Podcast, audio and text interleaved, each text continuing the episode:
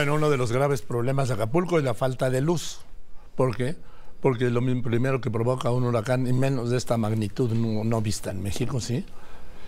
Eh, pues acaba cables, cableado, torres, y Acapulco está sin luz. Yo le aprecio mucho, le aprecio mucho a Roberto Arroyo, perdóname, al licenciado Luis Bravo Navarro, director de Comunicación Corporativa de la CFE, que me haya aceptado esta llamada. Luis, ¿cómo estás? Buenas tardes. ¿Qué tal, Joaquín? Muy buenas tardes. Un gusto saludarte y agradezco la oportunidad que nos das para informar a la opinión pública sobre lo que está aconteciendo allá en Guerrero. A ver, eh, sigue sin luz Acapulco. Bueno, siguen sin luz algunas partes, algunas regiones de Acapulco, eh, no solamente de Acapulco, hay que decirlo, del estado de Guerrero, y eh, la CFE eh, la noche de ayer y la madrugada de hoy se abocó eh, con sus brigadas de hombres y mujeres a abrir el paso a las zonas donde no ha sido posible llegar debido a las afectaciones que provocó el impacto del huracán Otis. Hay que decir, Joaquín, que hay zonas en las que todavía no llega la CFE ni ninguna otra dependencia porque las condiciones son muy, muy adversas, tanto de acceso como de comunicación. Y te decía, las brigadas lo que han hecho es abrir ese camino, se han encontrado deslaves, se han encontrado desbordamiento de arroyos, hay piedras, hay árboles caídos y toda esta labor se llevó a cabo de ayer para hoy para que en este momento ya puedan entrar algunos vehículos y algunas brigadas por tierra de la Comisión Federal de Electricidad y también se han dispuesto, ayer eran tres helicópteros, hoy son siete helicópteros los que están haciendo el sobrevuelo para determinar el daño, para poder cuantificar los, los daños que hay en este momento en distintas zonas del estado de Guerrero, insisto, no solamente Acapulco, y a partir de ahí poder hacer un diagnóstico, un cálculo de en cuánto tiempo podría restablecerse el servicio de energía eléctrica. Decirte, Joaquín, que de manera paralela en lo que se van abriendo los caminos, también se van haciendo los trabajos de restablecimiento de, del servicio. Sí, porque ya, ya, ya, me ha tocado ver la, la tarea del personal, a veces heroica de la CFE, en otros, en otros huracanes, en otras desgracias de este tipo. Y lo que tienen que recorrer es la sierra, el monte, los montes. ¿sí? No están en, la, no están en, en el asfalto, pues. Es correcto, es correcto, eh, Joaquín. Eh, de hecho, hay eh, elementos especializados en distintas tareas que se tienen que llevar a cabo. Hay gente especializada en ir abriendo brechas.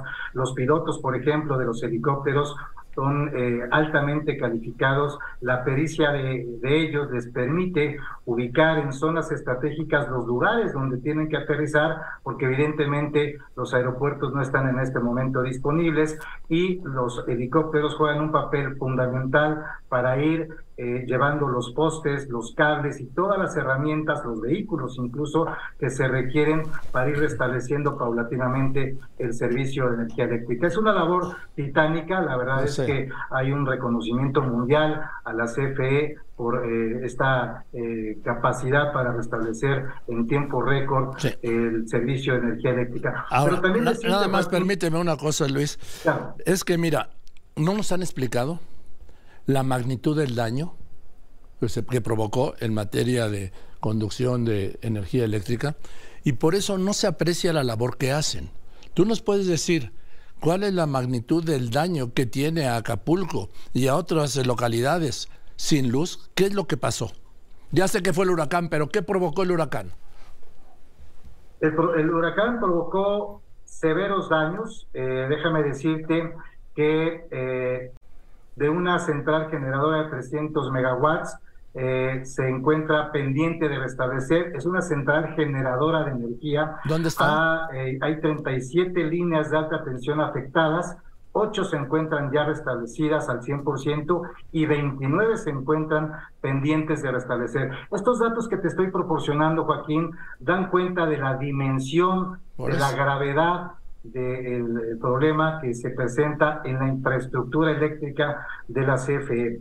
De 26 subestaciones afectadas, 8 se encuentran restablecidas, solamente 8 al 100% y 18 se encuentran pendientes de restablecer. de 31 circuitos de media tensión afectados, 5 se encuentran restablecidos al 100% y 26 pendientes de restablecer, 73 transformadores de distribución dañados, 1.700 postes, 1.700 postes dañados y 58 estructuras, o sea, estas torres enormes que vemos a lo largo y ancho de todo el país, que son las que conducen las, eh, los grandes bloques de energía de alta tensión, han sido colapsadas también. Entonces, esto nos da eh, cuenta de la fuerza con la que impactó el, huracán y del reto que tiene la Comisión Federal de Electricidad para restablecer eh, lo más pronto posible el suministro de energía eléctrica. Claro que fue un gran impacto, claro que dañó la, la ley de la, la, la red de infraestructura eléctrica en toda esta zona y para que nos demos una idea, para no hablar solamente de Acapulco, me voy a permitir darte eh, los datos de algunas eh, zonas donde eh, golpeó el huracán, que es en Pie de la Cuesta, que es en Chilpancingo, que es eh, en, el, en algunas otras zonas. Aquí tengo el dato, pero... A ver, venga. No, lo acabo de pero bueno, son distintas, distintas poblaciones que incluso son de condiciones rurales. Eh, normalmente se tiende a hablar de lo que sucedió en Acapulco, en la zona hotelera, en la costera, pero eh, en este caso hay que tomar en cuenta que también hay hermanos y hermanas eh, eh que se encuentran en situaciones complicadas en zonas muy afectadas, pero en zonas muy alejadas también, y se está atendiendo a esa gente para que pueda llegar. Decirte, Joaquín, que las brigadas de la CFE no solamente se abocan al tema de restablecer el suministro de energía eléctrica, sino que a su paso van también llevando ayuda, van también llevando provisiones, van también, en caso de que sea, de que se requiera, brindando eh, protección y servicios de primeros auxilios a la población que lo va requiriendo. Esta es una de las características también que distingue a los trabajadores de la CFE. Esto es, eh, digamos, lo que en términos generales, Joaquín, te podría decir de lo que está sucediendo en este momento y decirte que una vez que se tenga el diagnóstico, una vez que se logre llegar a todos y cada uno de los puntos afectados, será como luego entonces se pueda hacer un diagnóstico y el cálculo del tiempo en el que quedaría restablecido el sistema eléctrico. Bien, por la magnitud del daño, estamos hablando de, de días o semanas en algunos lugares.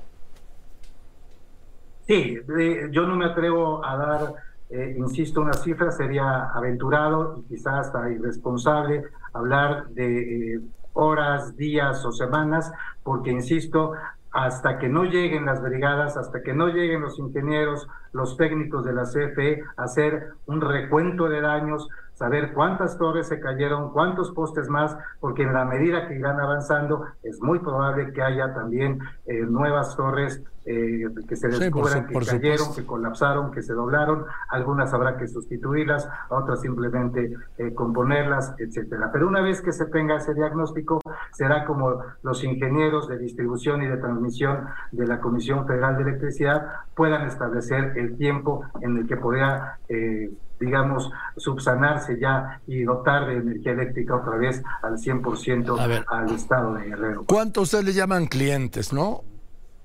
¿Cuántos? Pues mira, esto de clientes son usuarios. Bueno, perdón. A ver, perdón. Entonces, usuarios. ¿Cuántos? Un usuario es una casa, ¿no?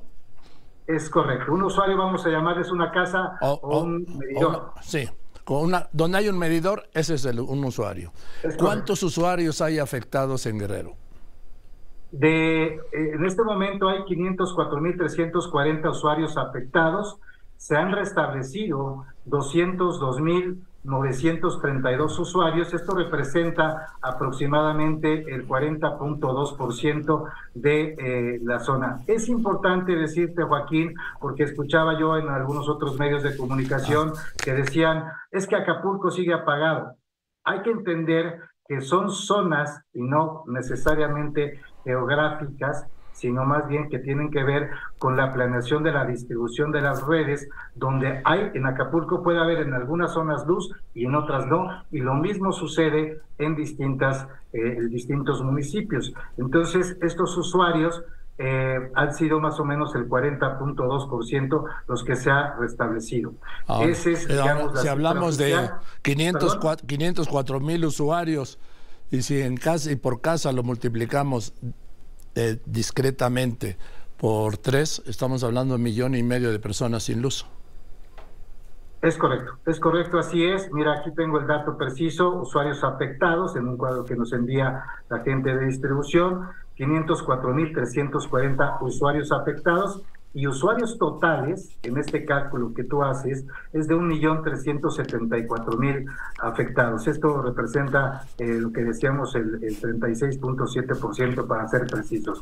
Y si me permites, eh, tengo ya aquí el dato de los, eh, los municipios y las zonas aledañas al puerto de Acapulco. Son Playa Diamante, Papagayo, El Quemado, es Pie de la Cuesta también se ha visto significativamente afectada, Sierra Colorado, San Jerónimo, Chilpancingo, Altamirano y Arcelia son, digamos, las zonas más eh, eh, dañadas y a las que se le está dando prioridad para atender, insisto, el levantamiento de estas estructuras que resultaron colapsadas y poder así generar y transmitir esa energía para poderla llevar a todos los rincones del estado de Guerrero.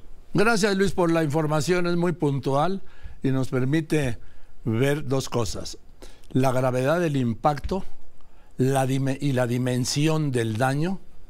¿sí? No se trata de, de, de justificar nada, solo contar lo que hay, lo que está pasando, quienes siguen afectados, un millón y medio de personas, y, el, y la imposibilidad porque todavía no se ha logrado terminar el recuento de daños por la dificultad que esto implica, la, dificultad para poder calcular, ya no, no anunciar, calcular cuándo se habrá normalizado el suministro de energía eléctrica en Guerrero. Gracias y seguiremos en contacto, ¿te parece bien?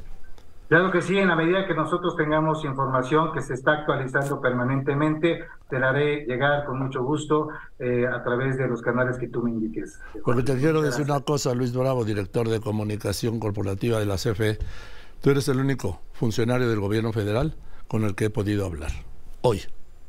Y te lo, aprecio, te lo aprecio por eso, porque es información para la gente afectada.